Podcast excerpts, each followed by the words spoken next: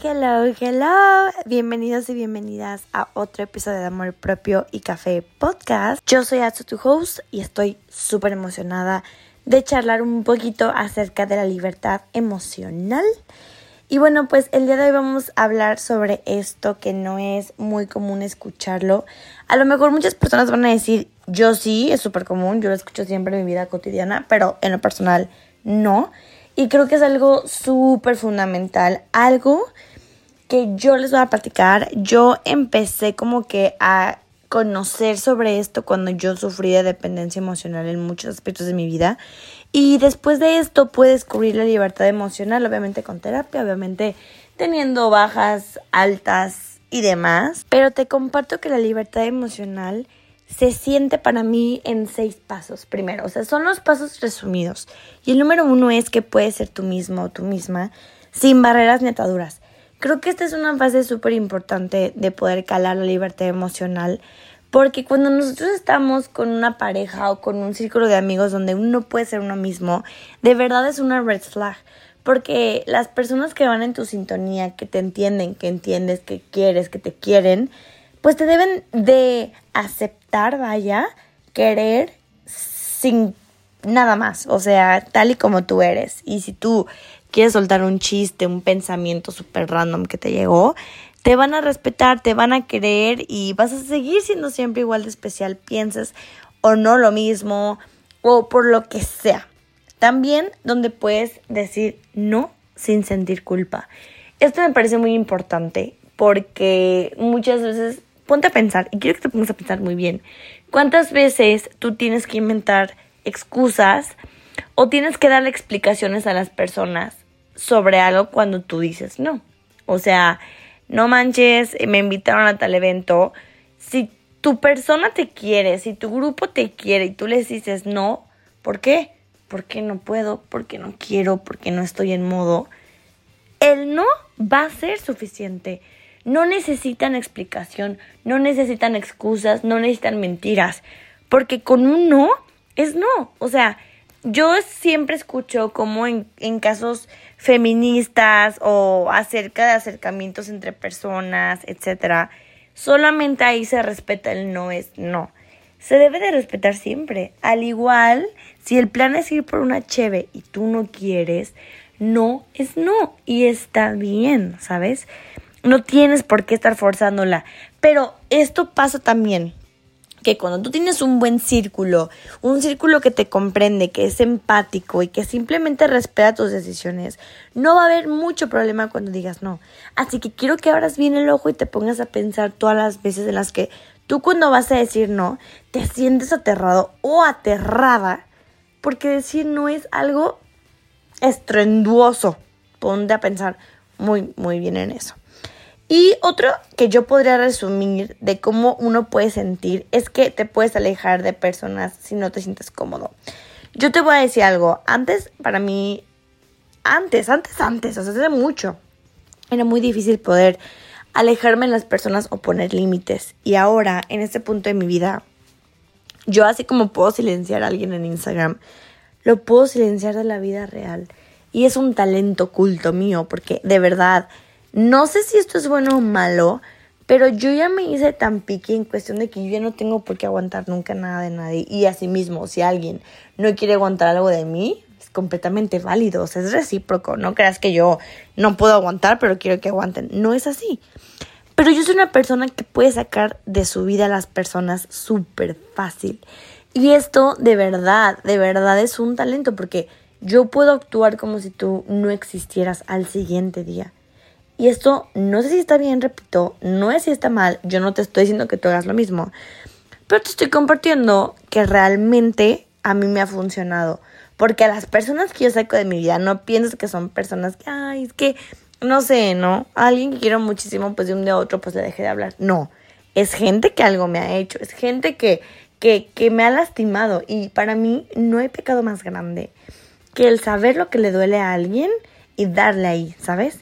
Porque eso lo haces con, con intención, eso no, pues no lo haces por accidente, porque cuando tú sabes que algo le duele a alguien, lastima a alguien y lo haces, aquí ya va con mala intención y ahí ya no está bien. Entonces, claro que yo me alejo de ese tipo de personas porque tú no tienes que estar, y esto guárdatelo súper bien, no tienes que estar recordándole a la gente lo que te lastima. Nunca, ¿sabes? No tienes que estar constantemente diciendo qué es lo que te duele. O, por favor, recordándole a la gente que no lo haga porque te lastima. Eso no lo tienes que hacer. ¿Sí o sí? Y otra que yo podría decir que es muy importante es que puedes tomar tus propias decisiones y ya no te dejas llevar también por otras personas. En tomar tus propias decisiones a lo mejor también puede ir mucho de la mano con la pareja, que muchas veces nos podemos dejar llevar por lo que nuestra pareja quiera o piense cuando realmente siempre vas a ir primero tú, ¿sabes? Este, compartir las cosas con tu pareja es maravilloso y es increíble. Pero que tú tomes tus decisiones y tu pareja sus decisiones es algo súper importante pero siempre van a ser un equipo. O sea que uno tome una decisión sobre su vida propia no está mal. Obviamente hay que tener de acuerdo, si estamos hablando de la pareja, pues no vas a tomar la decisión de un segundo a otro sin que te importe a otra persona de que, ay, pues me voy a ir a vivir a China toda, me, ya para siempre, ¿no? Pero vamos a seguir siendo novios por, por Instagram. Pero no te pregunté, ese tipo de cosas no, me refiero, no sé, algo personal, algo personal, algo académico, algo laboral, lo que tú quieras, tomar tu propia decisión, pero también siempre pensando en si va a retribuir a mi pareja o en si va a afectar a mi pareja o va a afectar a mi relación. Pero obviamente, eh, pues las decisiones en pareja, pues son en equipo, así, en pareja, juntos. Y pues nada, otra muy importante para mí es que puedes expresar tu opinión. O sea, una green flag es que tú, esto va a ser muy chistoso porque de verdad yo creo que es muy difícil que pase, pero literalmente si puedes hablar de política, de religión o de cosas así polémicas con una persona o con un grupo de personas y no salen peleados, pues green flag, porque estás expresando tu opinión y así tú seas fan del presidente de México de ahorita y sea alguien que es completamente enemigo de ese presidente, pues no va a haber problema. ¿Por qué? Porque pueden ambos expresar su opinión sin ningún problema. Y también que puedes vestirte como tú quieres. Esto, poco se habla de esto, pero muchas veces también de la pareja o del círculo en general, y aquí te incluye pareja, familia, etc., también nos sentimos juzgados en el aspecto en el que pues nos vestimos, cómo nos vemos. Y esto también puede ser que nosotros nos achiquemos. Y una frase que me encanta, y yo sé que siempre la escuchas, que es, no te achiques para caber. Pero muchas veces nosotros podemos achicarnos consciente o inconscientemente por encajar en un lugar. Y la libertad emocional, recordemos que es un estado de la mente en el que nosotros nos encontramos súper desligados de muchas cosas que nos producen determinadas emociones. Y creo que llegar a un punto donde tu libertad emocional es completa es padrísimo. Porque estas emociones de las que yo te hablo nos pueden pues llevar a actuar de forma diferente a lo normal y alteran nuestros patrones de comportamiento, ¿sabes? Y muchas veces si nosotros carecemos de esta, es súper, súper feo porque nosotros nos podemos lamentar de cómo actuamos por no tener la libertad emocional. Recuerda que en muchas ocasiones por emocionales podemos perder muchas oportunidades y arruinamos demasiados intentos de éxito que llevamos a cabo en nuestras vidas. Y no pondremos en absoluto ser totalmente racionales o vivir sin emociones en nuestra vida. Podemos empezar a controlarlas, pero de una manera sana. Nosotros necesitamos amor, cariño, afecto, aceptación, apoyo, comprensión. Quien diga que no, realmente miente. No sé si ustedes recuerdan el meme. Bueno, era un video de un señor que decía, yo necesito amor, comprensión y ternura. Es verdad, o sea, aunque sonaba chistoso en ese momento, sí necesitamos de esto. Sin embargo, algo súper importante, no debes confundir que ser libre emocionalmente, ay, significa ser frívolo y no tener sentimientos o alguna emoción. Claro que no. O sea, simplemente, como te repito, la libertad emocional significa que independientemente de nuestras situaciones, condiciones, grupos de personas, las personas que tenemos en nuestra vida, el entorno en el que estemos, podamos ser capaces de controlar la manera en cómo nos sentimos. Repito, si tienes dificultades en tu vida, sentirte mal depende solo de ti. Llorar, lamentarte, quejarte, dar excusas, justificarte y preocuparte no va a solucionar nada. Y estará en tus manos dejar que estas cosas se queden al lado. Y también cuando otras personas intenten influir en tu vida de alguna manera negativa, tú podrás neutralizar ya con tu libertad emocional las intenciones o posibles efectos secundarios de tus actos. Te repito una frase que yo digo mucho en este podcast, que es, tú eliges el poder que le das a las cosas y cuánto poder le das a las cosas. Y es súper importante, súper importante esto.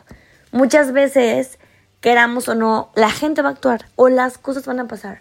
Depende de nosotros qué es lo que nosotros queramos. Si queremos darles el poder de destruirnos o queremos simplemente dejarlo y ya. Que las cosas salgan mal, de verdad, significará que alguna decisión la tomaste de manera equivocada, pero obtuviste experiencia para próximas situaciones similares.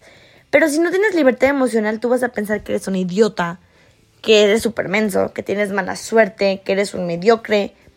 Pero no, la libertad emocional de la que estamos hablando significa que puedes cambiar tu mentalidad y dejar de autoflagelarte sin sentido por cosas que pasan en tu vida y desprender las emociones que surcan tu existencia, de aquello de verdad que sencillamente pues conforma cualquier factor que sea súper extremo a ti. Eres tú quien acepta que otros hagan ruido. Eres tú quien tolera las actitudes irrespetuosas de las personas. Y eres tú quien gestiona incorrectamente el dinero logrado, gastar más, gastar menos, con mucho o poco trabajo. Toma la decisión de liderar tu vida y de controlar tu destino y tus emociones.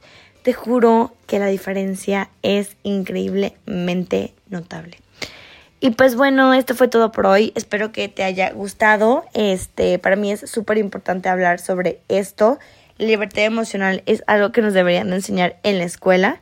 Y pues tú tienes el poder de todas las cosas. Eso no lo olvides. Así que espero que te haya gustado muchísimo este episodio. Y pues nada, recuerda que los actos de los demás hablan de ellos y no de ti.